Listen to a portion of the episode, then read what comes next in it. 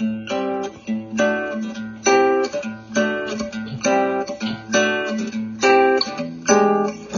り込んだ君を起こして月を見よう。こんな綺麗な月は生まれて初めて。君えー昨日に引き続き、相川静香さんです。えーブルームガラ、はいえーのスクールの校長で、えーレイブという営業塾を始めましたね。よろしくお願いします。え2回じゃなかなか話せないかもしれない。あの、あの、なんていうかな、女性による女性のための法人営業に特化した営業塾を始めてて、女性にこだわってるんですね。うーん。まあ、じゃ、男性のことはね、私はわからないので。まあ、そうですけどね。でも、わかんなくはないよね、そりゃ。でも。まあ、同じことなんだけどね。うんまあまあ、あの、塾としてはうん女性にしようかなぐらいで、研修はね、もちろん男性もやってます。うん、あのーその方がいいんですよ。基本的に、えっと、何でもできますはね、当たり前だけど、一番良くなくて。うんあの、うんうんだって、発注、ここに頼もうかって思うときにさ、きっかけがないんだよ。何でもできますってとこは。うんうん。だからね。なんか、うんか、亀尾さんもほら、自分でやってるでしょ？もちろんお。仕事。うんうん。で、女性で、まあもちろん、あの、パートナーとか子供とか、ご両親の介護とか、まあいろんな状況の人も、うん。自分で仕事をしたいし、お仕事もフルでやりたいじゃないですか。うんうんうん。でその時やっぱちょっと男性と働き方が違うんですよね。うんうん。そこがやっぱり、あの、私にとって大事なので、女性にしたんですよね。子供がいるとか。とか、介護、介護がね、後々あるとか。うん、ああ、介護か。これでも、あの、男性がやり始めてますね、今ね。ね、助かるね。もう古くは80年代にさ、クレーマークレーマーっていう、あの、ダスティン・ホフマンがやってた子供たち、子供をお父さんが離婚しちゃってね、お母さんいなくなって。うん。でな、なんかエリートかなんかの、ニューヨークかなんかの、アメリカでね、あの、子供たちを、あなんていうの、うん。あの、おお父さんが、いわゆる働いてるお父さんが面倒を見るって映画が大ヒットしたんですよ。あのあたりから、あの、男性がこう子供たちを育てるみたいなことがだんだん始まって、うん。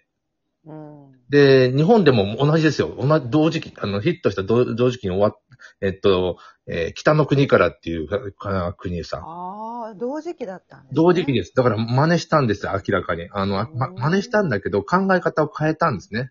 これはもう、うん。あの、日本で働くエリートのサラリーマンがって言ったら、なんだそれクレーバークレーバーってなるから、うん、あの、もう極端にしようと。あの、うん、極端だね。ええいや、もう、もう、やるなら極端にしようと。うんああの、ああいうお父さんで、それで、あの、田中国みたいなエリートでも何でもない、要するにどっちかというとダメなお父さんで、うん、ガソリンスタンドかなんかで働いてたんだよね、ババイトみたいに。それで離婚して、北海道行ってさ、うん、もう電気がないと暮らせませんよとかいう子供がいて。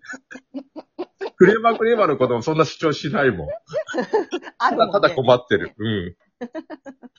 うーん。なだから、あれはクレーマークレーマーなんですよ、時期的に考えて。うんうんうんでも、あの、なんていうかな、うん何でも極端に特化していくと分かりやすいですよね。多分、うん、仕事も一緒なんじゃないかなと思うんですよ。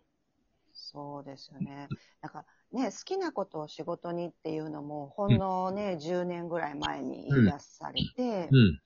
で、好きなことを仕事にで、仕事にできてる人ってほんの一握りじゃないですか。好きじゃなくなるってこともあるからね、やりだしたら。ねえそ。れもあるんですよだ。からその、なんていうの、その言葉に、ふわっと女性は結構言ったんだけれども、うん。うん、来ましたね。その、その言葉に苦しんでる人の方が多くて、うん。カラーコーディネーターとかそういう人がいっぱい集まってくるような感じはするんですけど、どうなんですか？と、それ。多い、多い世人界だとう、ん。きね、おしゃれとか好きだしね。うん、本当に美容系とかはね、基本難しいですよね、個人でやるのが。ああ、そうだね。フリーランスって言っても、えーっと、例えば芸能界にね、で、なんか、コーディネートの仕事を取ろうとしたら、えーどうやっていいか本当わかんないし、仕事取り合いっぽいもんね。そうそうそうそう。私も本当にその世界でいたので、本当にもう身に染みてわかるんですよね。うん、うん。で、そういう人のために、まあ、塾がやれればいいかなと思って。あ、それはいいですよ。あのーなん、なんていうかな。こんな言い方もあれなんだけど、そのものになるよりも、そのものになりたい人たちを教える方がちゃんと仕事になるっていうのもあるんですよね。あーえ、まあまあ、営業の方はね。うん、だからあれですよね、営業というか、えっと、大学生になる人、なってもお金にならないけど、大学生になりたい人たちに塾を開いた方がお金になるっていう。予備校生。予備校ね。そうそうそうそうそう。だ大学に、ねなんていうの、一人で自分で頑張って、そこからね、あの、あ大なスキルを磨き上げてお金にするって、果てしなく遠いけど、そうなりたい人いっぱい集めた方が早いもんね。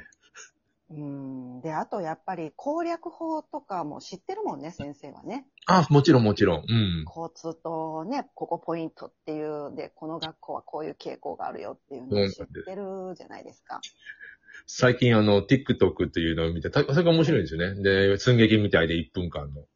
うん。で、明治大学は全員早稲田に落ちた説とか言ってた。明治大学やめては、やめたって、も それを、明治大学の入学式でなんかインタビューしまくってるお笑いの人がいたけど、う。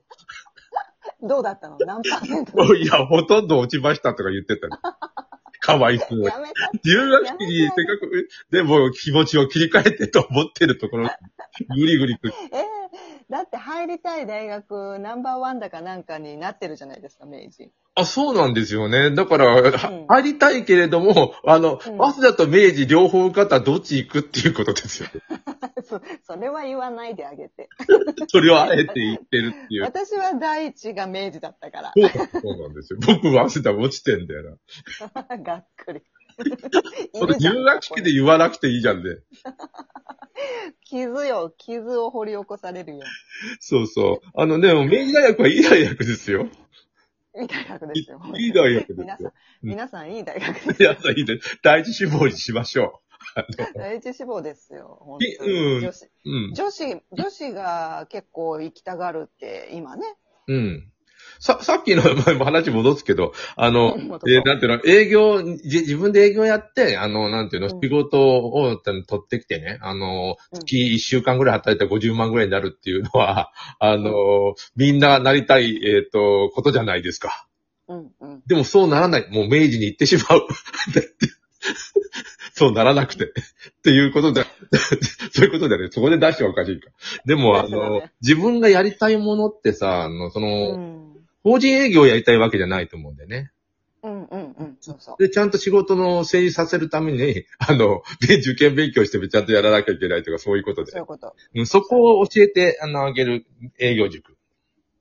そう。やっぱり、あの、知らないことの方が多いって聞くよね。皆さん、こう、うん、うん。いいくらぐらいに設定していいのかわからないとか、どこの部署に行ったらいいのかわからないとか。なるほど。今、あの、シュネさんっていうラジオトークであの友達になった、えーの芸能、えーヘアメイクアーティストうん、うん、をやって、まあ自分でやってて、会社も持ってるね、化粧品の。うん。あの、この化粧品いいなって会社、あの会社ごと買っちゃったんですよ。おおすごい。すごいなと。すごいね、金あるなと。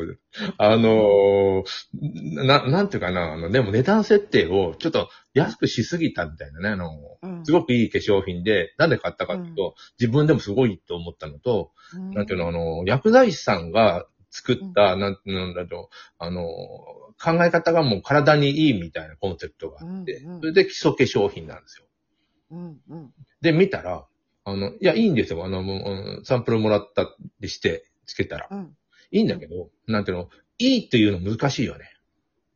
うん。私は、あの、この、何でもできますみたいな感じに見えて。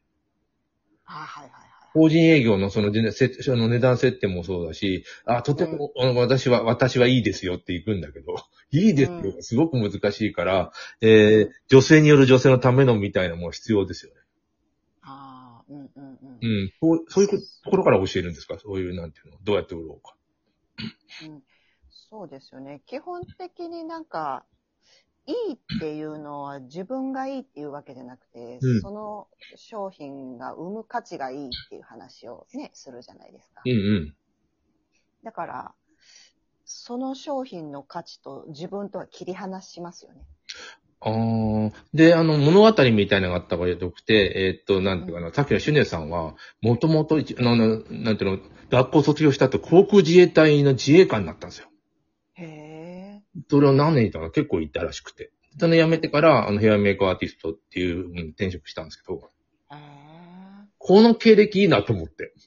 うん。ねえ。興味惹かれる。アウトドアの、にうん特化したような、あの、コンセプトでバステージをやって、こういうことやって、ヘアメイ、DNO のヘアメイクアーティストやって、この会社のその化粧品をやってます。で、あの、そういうアウトドアみたいな女性のために作りましたって言った、うん説得力むちゃむちゃありますもんね。ねえ、外で紫外線浴びてもいけるっていうですよね。もうサバイバルやったっつったもん。真っ黒になってか。そうでしょうね、すごいね。もう64式持たせたら200メートル先の人間を撃ち抜けるという、ととんでもない。人間と言って方ら的、的。すごい、すごい。へえ。で、それその経歴で化粧品やってるって僕面白いと思うんですね。ああ、うん、うん。うん。あの、そういうことを見つけてあげるっていうか、自分で見つけるって大事だと思う。自分の特性。そうですよね。うん、ほうんんとほんと。商品なんか何かしらあるもんね。ありますよね。そういったように。うんあの、自分が一わざわざ言わなかった昔の仕事も、多分今の、えっ、と、なん商品になんか、つなげていけるものってきっとあるんですね。育児でも何でも。絶対あります。だって、絶対私、フォークリフトの免許とか取らないですもん。僕リストの勉強取ったらいいじゃないですか。繋がらないもんね。いや、いらない、いらない。無駄なことはしたい。語学は、いや、僕やるけど、あ、つなが、うん英語つながるからやるんで、フォークリスト僕もいらない。うん。いらないでしょ。だから大抵みんな繋がるものを作っていってるんですよ。なあ、なるほどね。その、そりゃそうだと思うわ。あと5秒です。もう一回やりましょうか、ちょっと。はーい。ありがとうございます。はい。